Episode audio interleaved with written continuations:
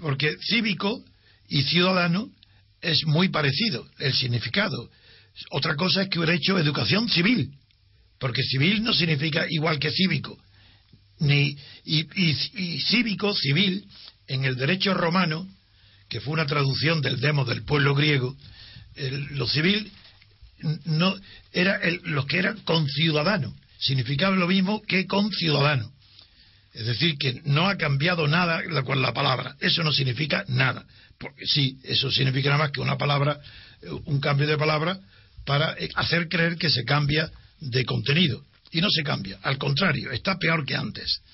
Porque antes, educación ciudadana puede comprenderse que se puede referir a lo que antes en mi infancia se llamaba reglas de urbanidad. Puede ser una educación ciudadana y cívica, aprender y practicar las reglas de urbanidad.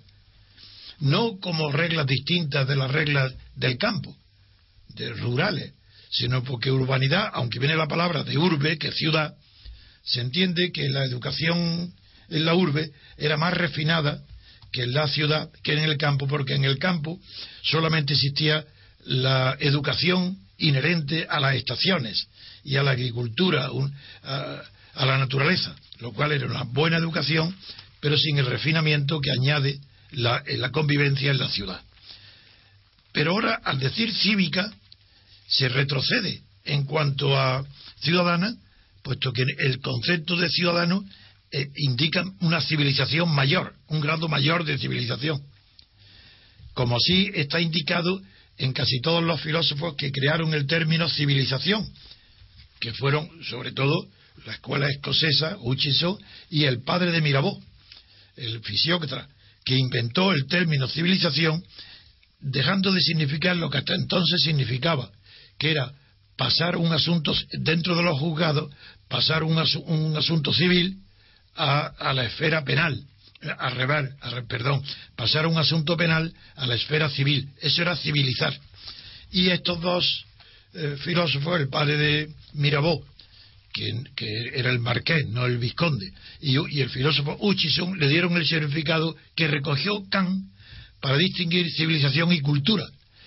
y, Kant ya llamó civilización al decoro de la cultura, eh, que es la urbanidad, que es la urbanización, que es la parte bella, la parte agradable de la, de la cultura. Bien, eso en cuanto a la palabra ciudadano, que no, no solamente cívico, eh, empeora lo que antes se quería decir con ciudadano. Pero además, al añadir constitucional, eso es el colmo. Esa es la educación política, exactamente. Eso es repetir y recalcar mucho más que antes. Esto es como en el franquismo. Ahora, el franquismo nos obligaba a estudiar los principios del movimiento y, las leyes del reino y ahora están obligando a los niños a que aprendan a darle una educación constitucional. Es decir, no, no con arreglo a la Constitución, porque la Constitución no dice nada de cómo hay que educar a los niños. Quiere decir una, una educación dentro de la Constitución, enseñarle la Constitución, educarlo en el respeto a las reglas constitucionales.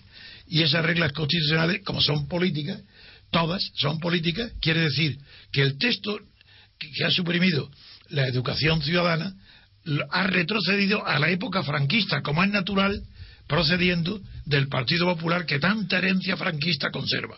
Y es que ahora la educación es política, ya no es ciudadana, educación puramente política, porque la Constitución nadie podrá negar que es un documento esencialmente político, porque es un documento de poder, que entrega el poder a los partidos, no al pueblo español, ni a la sociedad civil, a los partidos. Y, ahora se quiere que los niños aprendan que lo constitucional y lo cívico es que el poder lo tengan los partidos políticos incorporados en el Estado a quien los contribuyentes han de pagarle. Eso es lo que quieren que los niños aprendan. Un horror. Por tanto, un retroceso